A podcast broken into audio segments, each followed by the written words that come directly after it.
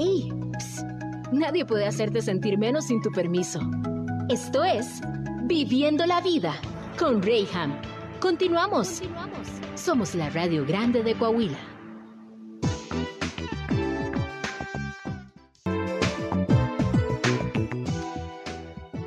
Mis queridos, ya estamos de regreso en Viviendo la Vida y hoy yo tengo un tema muy... eh, no escabroso y quiero aclarar todo esto porque luego se puede malinterpretar. Y luego nunca falta también el especialista que sale por ahí al escuchar un programa y que eh, compartimos conceptos y demás y dice, ah, ok, este, tú tienes este problema. No, no, no, no, no. Lo único que quiero es informar que podamos conocer, podamos valorar e inclusive en algún cierto momento de honestidad o de encuentro con nosotros mismos poder tomar el criterio necesario de recurrir a la ayuda del especialista cuando esto, esto realmente se requiere. El chiste es poder despertar a conocimientos y aprender conceptos que nos pueden ayudar en nuestro día a día.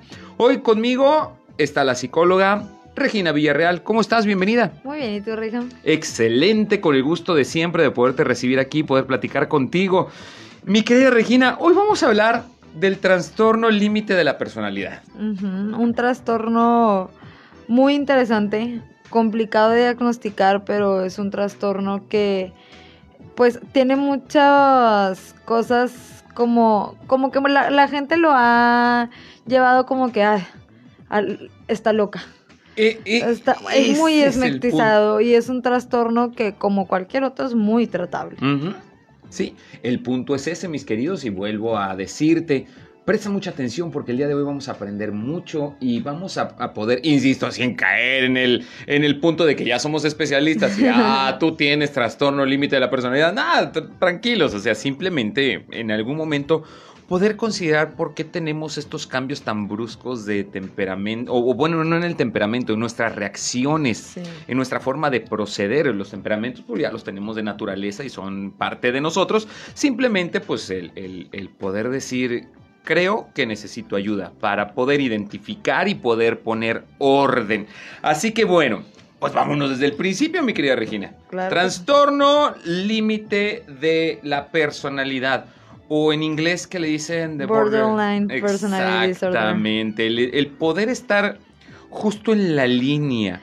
Sí. ¿Sabes que en mi rancho algunas veces les conocen como los mechacortas?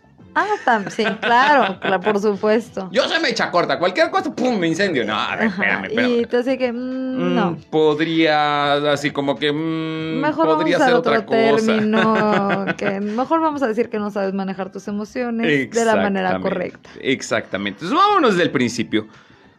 ¿Cuál es este trastorno? ¿Cuáles son sus bases y cómo podríamos nosotros eh, eh, no encasillarlo, sino simplemente categorizarlo?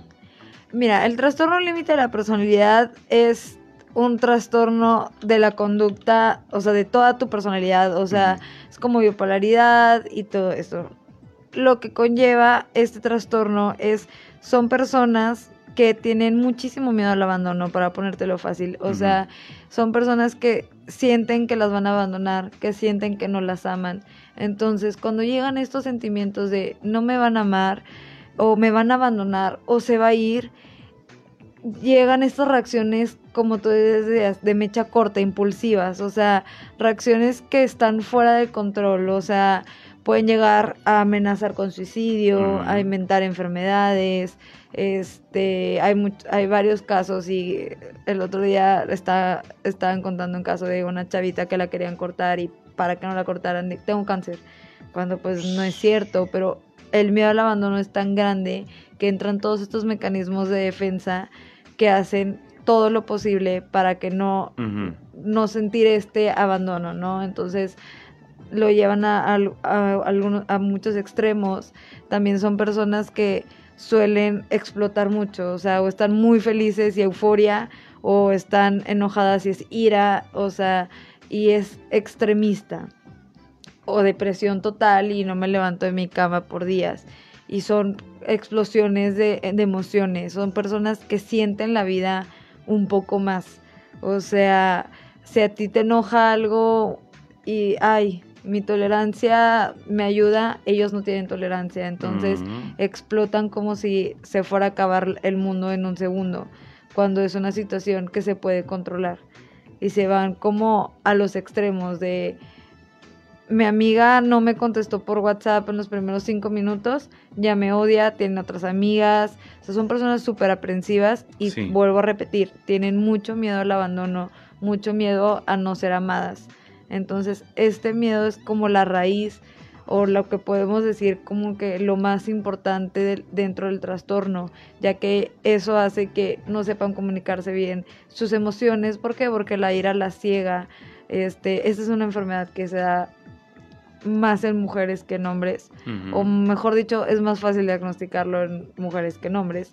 Y pues la base es, puede ser que lo tengas hereditario, o sea, que hay una parte genética, o también que la vida te haya llevado a, ciertas, a ciertos momentos tan difíciles que tu mecanismo de defensa fue empezar a actuar de esta manera. Esto podría de repente confundirse con algunas situaciones normales de la vida y, y, y entre comillas normales porque pues en la vida pues obviamente vamos a pasar por momentos buenos como momentos difíciles, momentos de pérdidas como también momentos de, de- de ganancias. O sea, la vida es un sub y baja, o sea, Claro. y que más quisiera que siempre fuera bueno, bueno, bueno, bueno, bueno, pero no. O sea, la verdad es que pasamos por momentos muy complicados. En la negación de estos tiempos, ¿podría, podría manifestarse este trastorno? Es, sí, o sea, cuando te pasan cosas de, de pequeño, te van, te van marcando mucho de grande y cómo vas a actuar de grande. Entonces, si de chiquito tenías mucho miedo que tu mamá se fuera, por ejemplo, o sea, de que esos niños que tienen un apego inseguro y si su mamá se va a cuenta que se, se les fue el mundo y no pueden, pues de grande vas a tener, vas a pasarlo a otras relaciones, ¿no? O sea, si hay situaciones que pueden detonar este trastorno, sin embargo, pues no todas las personas lo van a hacer, porque hay personas que son más resilientes a las situaciones difíciles que otras. Ok, ok. Entonces no, no todo mundo lo padece como No, tal. Sin claro embargo, no. también no hay una... eh, ¿Cómo podría llamarle? Ah, aunque podría ser he- hereditario, podríamos hablar de caracteres más que de... mm, más que como una enfermedad, suponiendo eh, el cáncer, por ejemplo, Ajá. el cáncer sí es algo que meramente tiene que ver directamente con la salud en, en- en alguna parte dañada y puede ser mayor, puede ser propenso a causa de la herencia, porque tu mamá tuvo, tu papá tuvo, etcétera. Pero esto como tiene que ver con un, un problema psicológico Sí. como tal, yo sé que hay ciertas tendencias que pueden heredarse por los caracteres, insisto, pero no es como que lo podamos definir como tal, ¿o sí? Mira, la verdad es que en todo este tema de la salud mental y de los problemas de, tra- de trastorno de personalidad, todavía no sabemos qué fue primero, si el huevo o la gallina, ¿no? o sea, es bien difícil decirte si es hereditario, porque como no sabemos en sí cuál es el problema en el trastorno límite de la personalidad, hay algunos estudios que, que dicen sí, o sea, sí hay una parte hereditaria, pero otros dicen también hay una malformación o hay una con- conexiones no adecuadas en el cerebro, o sea, es orgánico también, y otros dicen pues también es el comportamiento, entonces como todos somos personas psicosociales, entonces eh, afecta tanto lo biológico mo- como lo psicológico nuestro como lo social. Entonces, aquí en verdad encontrar el hilo negro y, ah, el cáncer es porque pues tu mamá tuvo, entonces ya tuvo, pues no. O sea, aquí no es tan fácil hacer como que, ah, fue por esto, porque son muchas cosas que las mezclas y sale esto que te digo, es un como un mecanismo de defensa que se que explotó, o sea, Ajá. que se dio para rescatar a esa persona y que esa persona pudiera enfrentar la vida a la mejor manera posible de ella.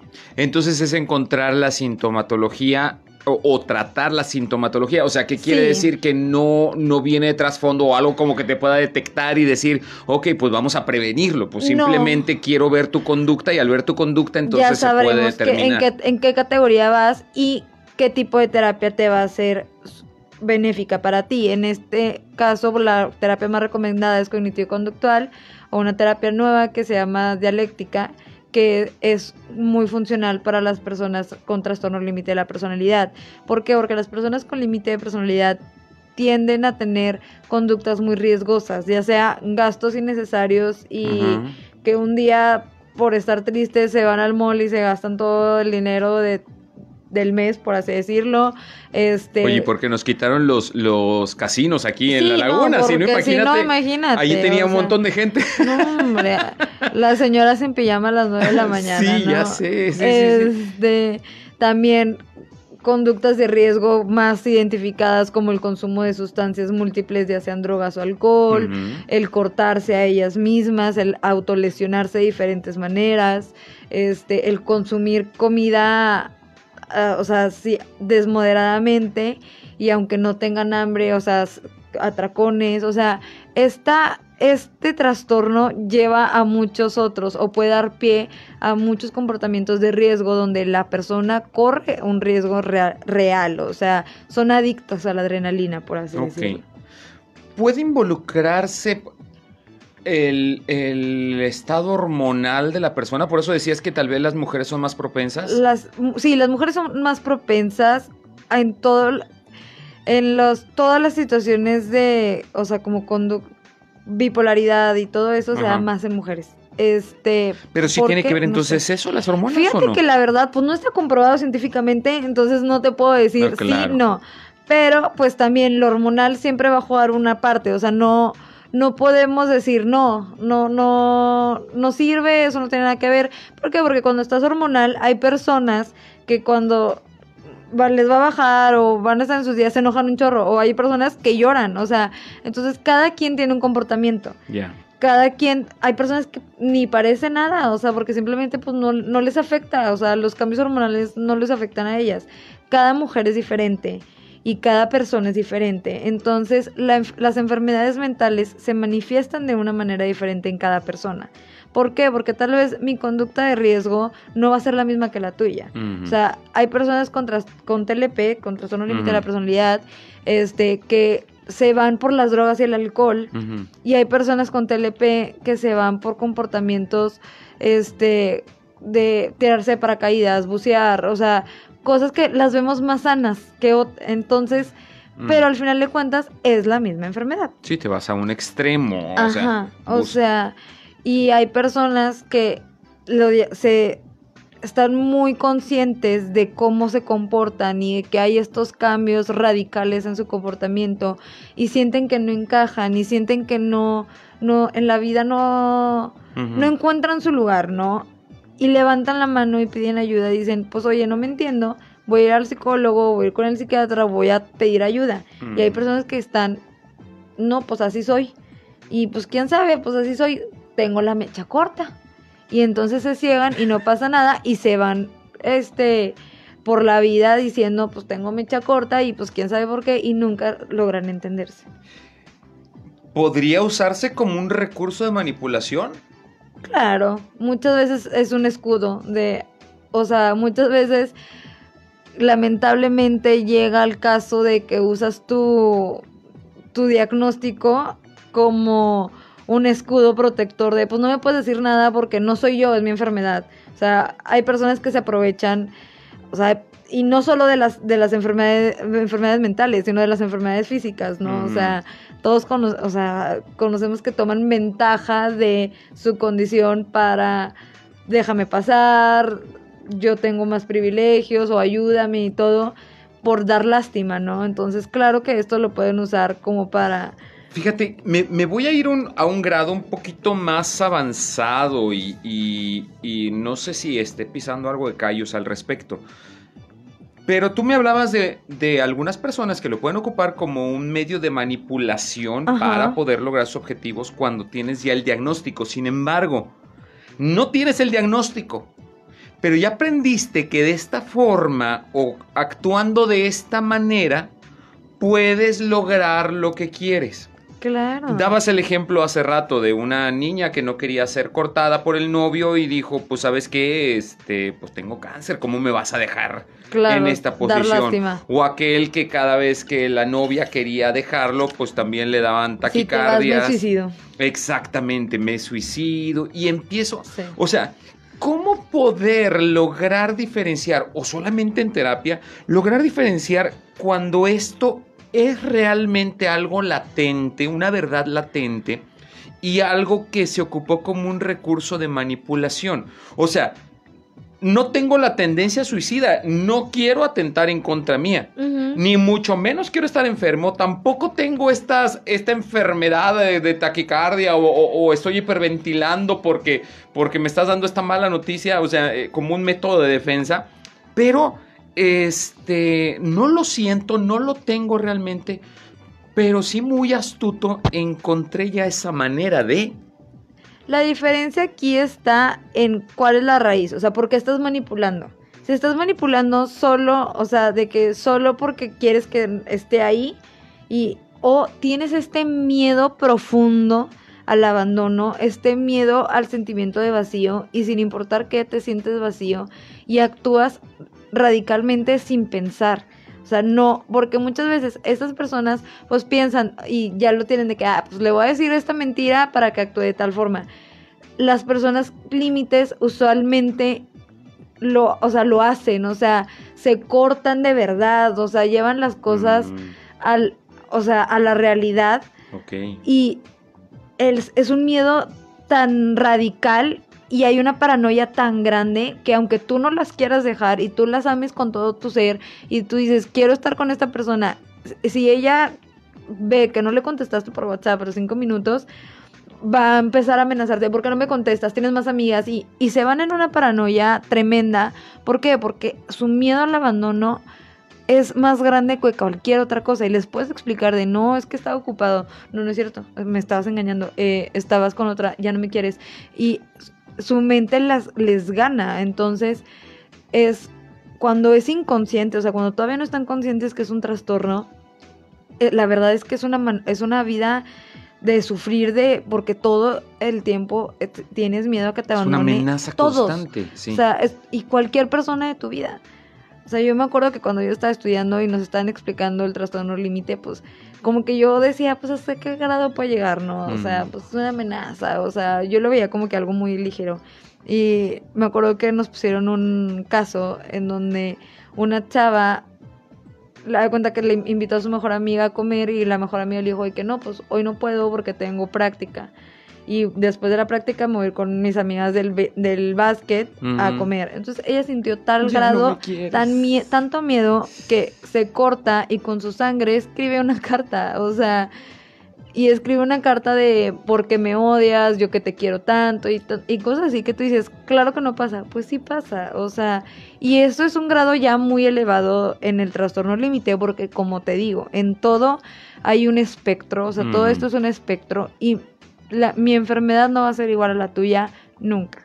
O sea, hay personas que lo manejan de forma diferente. Ahorita, gracias a Dios, ya hay más investigación, ya hay mejores medicamentos, ya hay psicólogos que estamos más preparados para, para, diagnosticar. para diagnosticar y para llevar a cabo el comportamiento. ¿Por qué? Porque las personas límites también tienen miedo que su psiquiatra, que su psicólogo, que la gente que los apoyamos, que somos su red de apoyo, los abandonemos. O sea.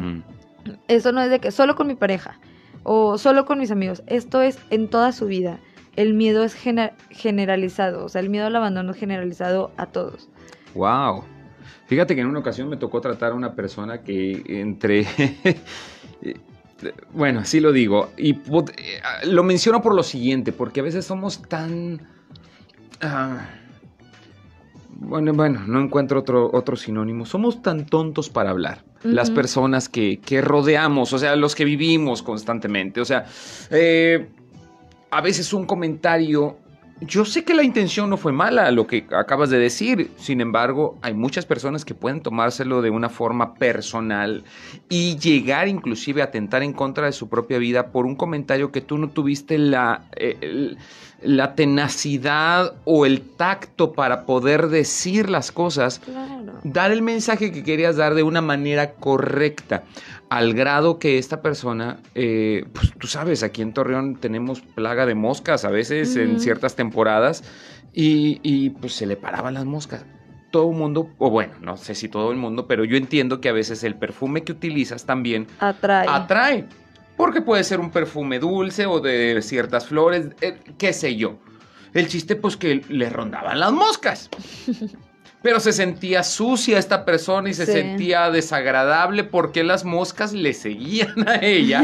o a veces estando en la misma mesa, es que mírame, las moscas las tengo yo, no tú. Y sí me bañé y cosas así. O sea, tranquila, no pasa nada. O sea, Nadie se está fijando. o sea, Exactamente, pero pues entre las moscas y las ardillas, ahí nos hallan, ¿verdad?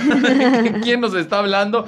Tengo que irme a un corte comercial, pero al volver, ¿qué, ¿hasta qué grado se puede llevar este padecimiento sin que afecte tu día a día? Y si esto ya está siendo causa de tomar decisiones radicales en tu vida, y esto de hablar de decisiones radicales es como terminar relaciones o no soltarlas inclusive Exacto. por la codependencia que tienes y no por no porque realmente ames a esta persona, sino por el trastorno que estás viviendo.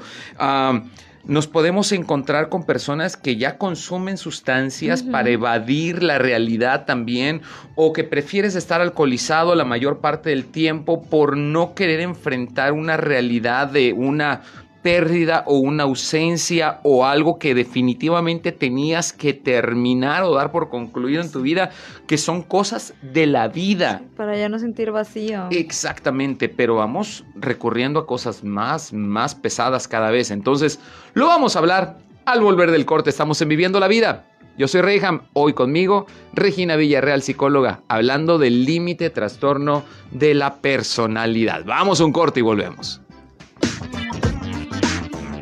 Ya estamos de regreso en Viviendo la Vida y quiero agradecerte por estar ahí. Mientras me vas escuchando, estás manejando, estás en tu casa, inclusive si estás viajando y a ti te agradan estos temas, gracias porque bueno, nos puedes seguir no solamente en vivo ahorita mientras estamos transmitiendo en este momento, sino que también estamos, se queda guardado en Facebook esta entrevista en nuestra página de región 103.5 o nos puedes sintonizar también en nuestro podcast en Spotify, también como región 103.5. Encuentra ahí esta y todas las entrevistas que aquí tenemos día con día. Gracias por estar ahí y por ser parte de todo esto que hacemos eh, día con día para que juntos podamos crecer en esto que es la vida.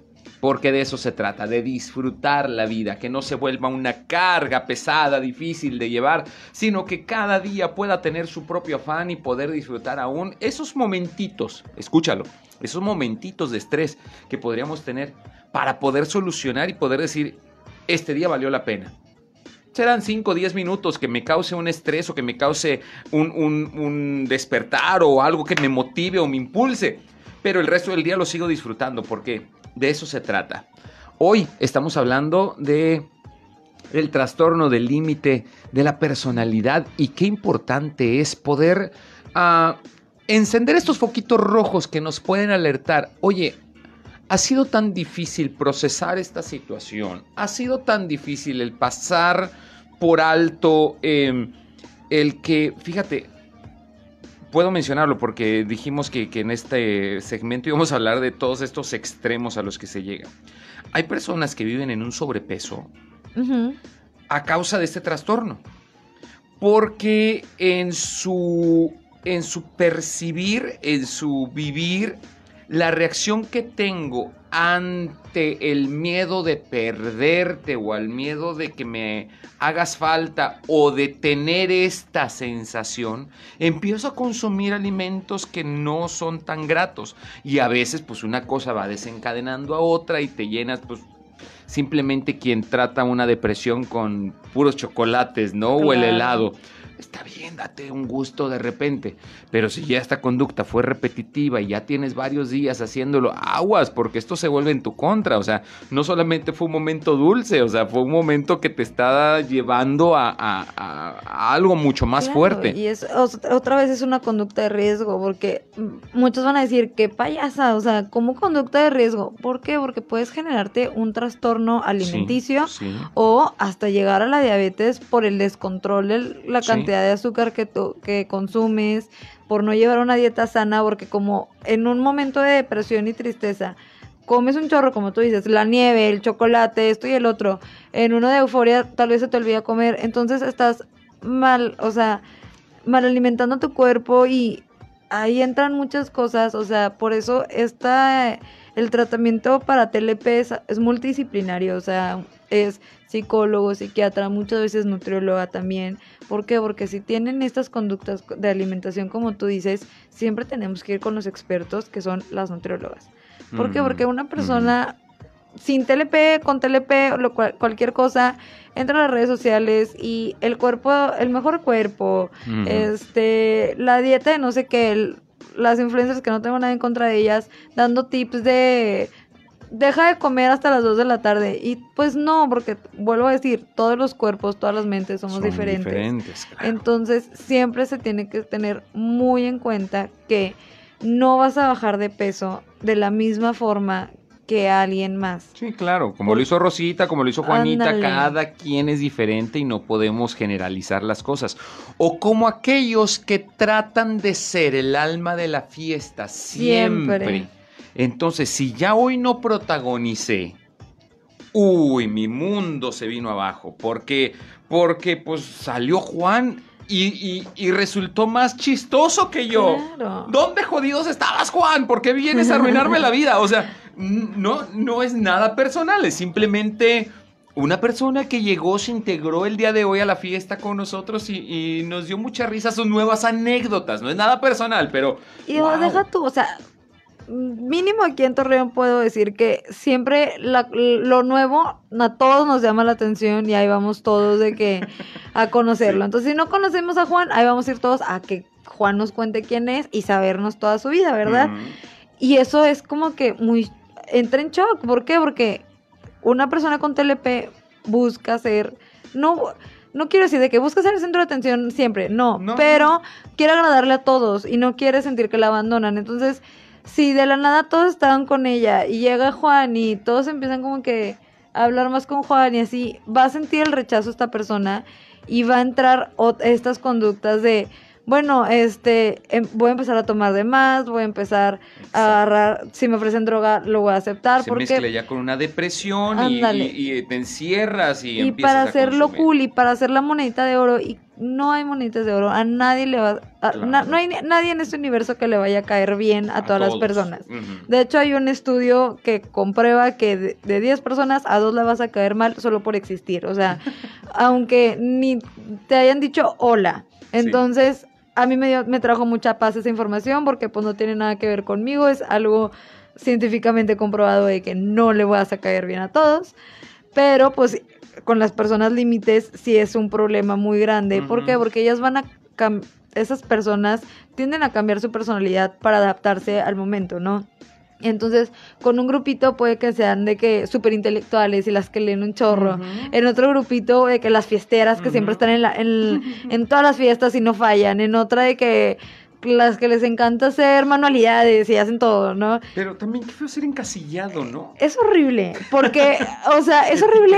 Y aparte parece como si fueran disfraces, ¿no? O sea, que te vas poniendo y muchas veces hay una, una falta de identidad de quién soy yo verdaderamente, porque muchas veces es, soy yo así con fulanita, así con sutanito, así con menganita, ¿por qué? Porque así es lo que me conviene para que me amen y para que me den la atención y para que no me dejen y yo me acoplo a lo que ellos quieren y todo digo lo que ellos quieren y no lo que yo quiero, Mm. entonces no puedo decirle, por ejemplo, si mi novio me dice vamos a una fiesta, no le puedo decir que no porque luego me me va a dejar de invitar. Entonces, aunque aunque ese día te, te dieron un examen, faltó el examen y son conductas de riesgo. ¿Por qué? Porque muchas veces estancan su vida. O sea, no siguen los estudios por miedo al rechazo de los profesores o por una calificación mala, ya creen que no sirven para la carrera.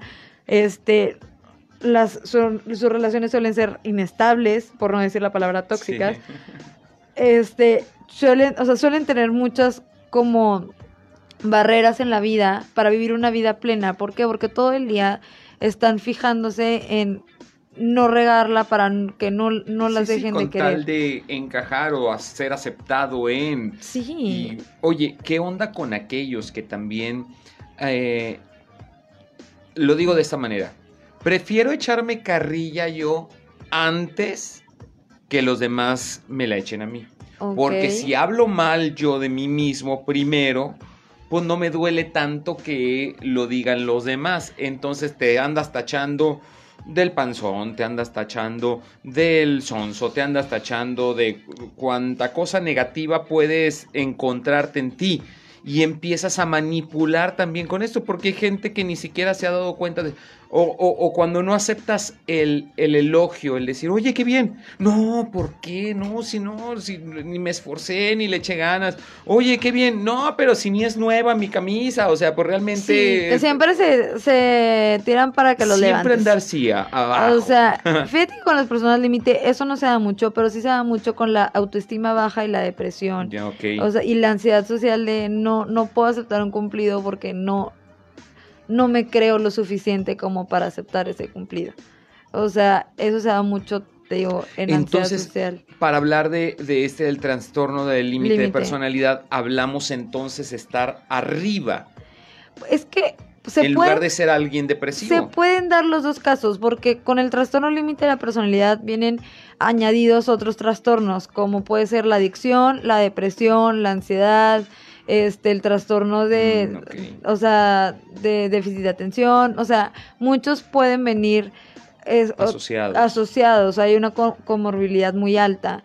Entonces puede que su depresión le dé para abajo y si no soy nadie y todos me odian o me tienes que amar. Y, pero muchas veces si pasa esto, o sea, hay, hay varias historias y varios casos este, donde se dice a sí misma de que no, pues estoy gorda. Mm. Y alguien le dice que, ay, pero puedes hacer ejercicio.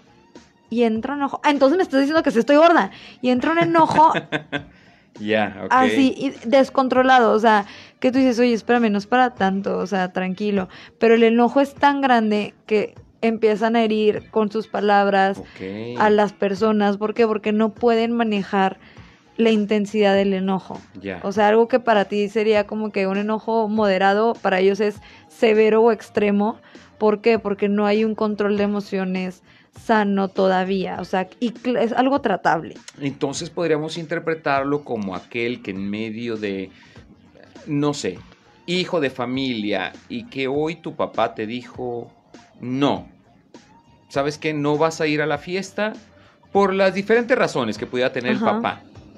Pero te enojas tanto que llegas inclusive a una reacción de agresión física. Sí, sí puede Te pasar. abalanzas en contra de tu papá, lo golpeas y ya que pasa la ¿Y te euforia, decir, ¿qué hice? ¿Qué pasó? ¿Podría llegar ese confrontamiento finalmente Puede- o sí, o sea, sí puede llegar ese confrontamiento y, des- y todavía decir, y me voy a ir, y se van al plan porque tienen que ir al plan, porque tienen que quedar bien.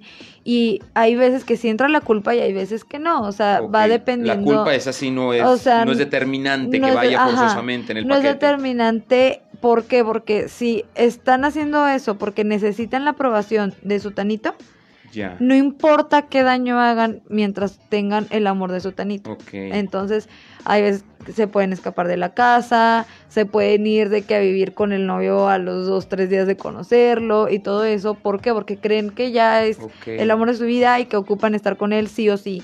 Entonces, hay muchas conductas de riesgo que van a llevar a eso, como relaciones sexuales sin protección, embarazos no esperados por lo mismo, este, enfermedades de transmisión sexual, todo eso también lo corren el riesgo de... Claro. Y estamos hablando de estas consecuencias ya que llegan posteriores a estas reacciones. Y esa es la razón por la cual he decidido abordar este tema el día de hoy en este programa. Porque si estás padeciendo esto en casa, con tu hijo, inclusive con tu pareja, si esto también, porque puede pasar, de padres, o sea, que, los papás son los que están teniendo este tipo de conductas y no los hijos. Y si tú puedes detectar esto, obviamente no tenemos la experiencia para diagnosticar, pero sí hay los profesionales que pueden tomarte de la mano y siendo una enfermedad completamente tratable, algo que se puede sobrellevar y de la mejor manera. ¿Y por qué lo digo? Porque a veces, en la gran mayoría de las ocasiones, ya bien lo dijo Regina, esto es la antesala a una adicción el antesala a una dependencia a sustancias, al alcohol y todas estas cosas que nos evaden de nuestras realidades y de, saber que pues en la vida hay veces que sí tienes que soltar, hay veces que sí tienes que agarrar más fuerte las riendas y, y, es parte de, pero si ya estás teniendo agresiones físicas, si ya estás viendo comportamientos que no van, lo mejor es acercarte al profesional. Tengo que ir a un corte comercial, pero al volver Quiero hablarte acerca de estas opciones que, hay, cómo esto sí se puede tratar. Y no tienes que acostumbrarte, que es lo que mayormente pasa. Nos vamos adaptando a este tipo de situaciones y ojo, la bronca no es el adaptarse, es que en este permiso que se están dando a las cosas, la forma que se va tomando. Y de ser una familia bonita nos convertimos en una familia disfuncional, de tener una pareja bonita, estable, que te ama, te respeta, convertimos a esa persona en nuestro peor enemigo y tantas, tantas otras cosas que pueden llegar como consecuencia, inclusive que llegan a dañar nuestra propia salud. Vamos a un corte comercial y volvemos. Esto es Viviendo la Vida.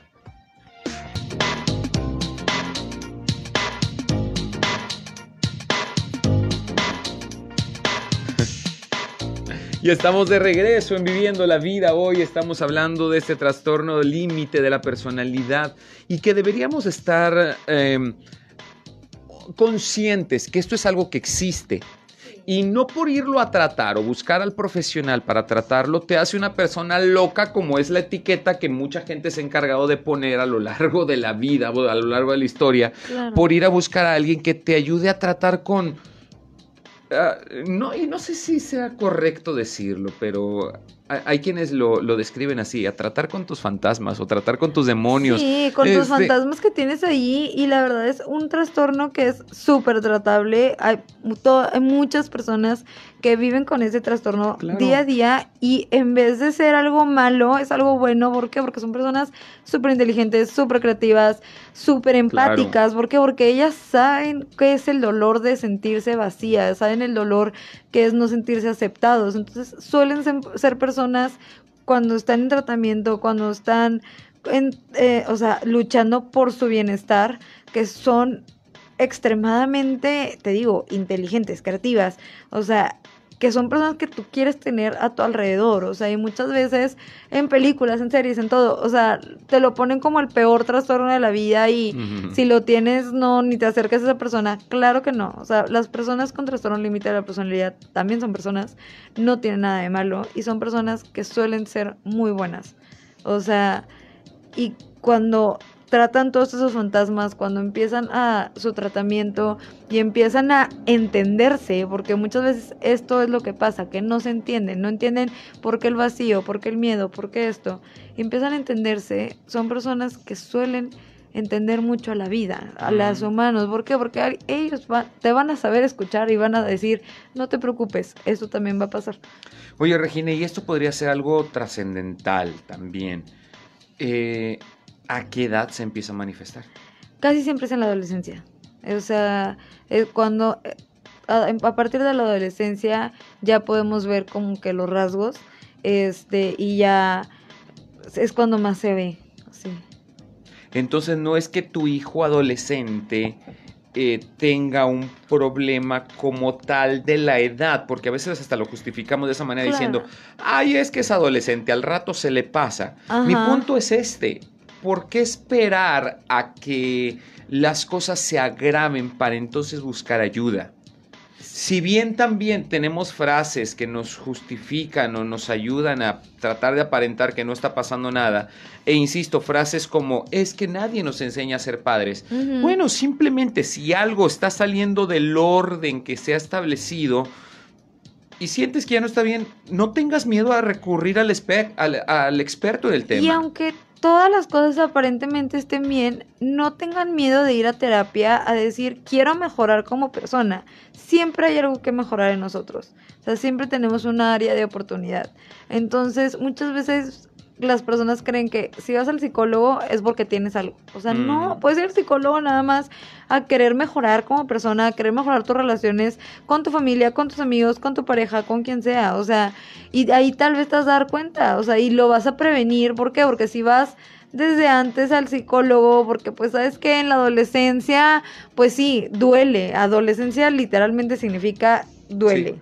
Dolor. Entonces, si tú llevas a tu hijo adolescente al psicólogo para que se vaya entendiendo más, para que vaya formando esa personalidad que ya va a ser una personalidad más estable hasta que se muera, y lo quieres llevar a ayudar, adelante. Y si te dicen, pues sabes que si hay un problema, tiene un trastorno, pues vamos a tratar ese problema para que deje de ser problema Claro. y simplemente sea una manera de vivir. Claro, claro.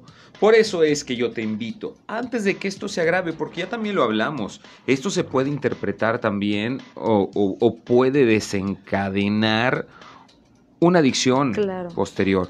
Hablamos también no solamente de las adicciones, el alcoholismo, la drogadicción, puede llevarte a una vida de una autoestima muy baja. Una vida de dolor y sufrimiento. Exactamente, el andar guardando rencores, el andar guardando rabia también, o sea, qué, qué, qué difícil el estar cargando estas maletas en el día a día, o sea, porque te vuelve una Y no- persona incapaz también de, de poder inclusive percibir las cosas buenas que te rodean. Ajá, y no encontrar tu lugar, o sea, es algo que pues no está padre, o sea, es muy padre sentirte en casa, en tu casa, ¿no? Y hay, y hay veces que por cosas que traes en la mente, por esos fantasmas, como tú dices, no puedes sentirte en paz en Mm. ningún lugar.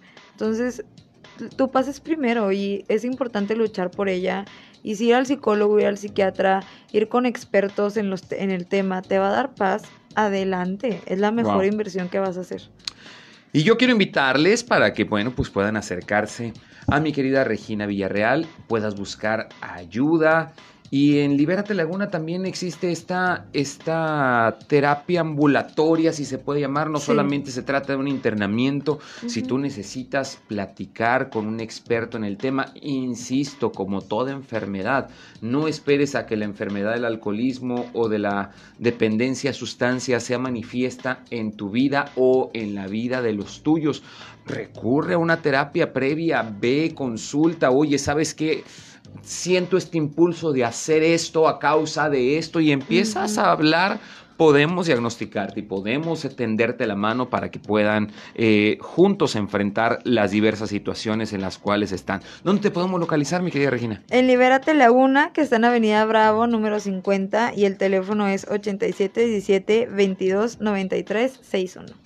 O también en las redes sociales los pueden encontrar tanto en Facebook como Instagram, Sí. este como Como Libérate Laguna. tal cual. Así que ya lo sabes, busca a los expertos, te podrán ayudar. Hoy abordamos por encimita, obviamente, porque muchas cosas que se pueden hablar, pero pues no llegaríamos a ningún lado. Hoy hablamos acerca del trastorno del límite de la personalidad y esta, esta facultad que a veces se puede tener de manipular las cosas a tu favor para poder lograr lo que tú quieres, porque si no, entonces como dicen por ahí, me buscas y me encuentras. Ah, Chihuahua, ahora resulta que no te conocía. Bueno, puede llegar a suceder, pero insisto, es algo muy tratable siempre y cuando vayas de la mano de un experto. Regina, muchas gracias por haber estado aquí. Muchísimas gracias por invitarme. Qué gusto siempre platicar contigo. Gracias a ti también por tu sintonía y preferencia. Gracias a mi querido Roberto Reyes que estuvo en los controles.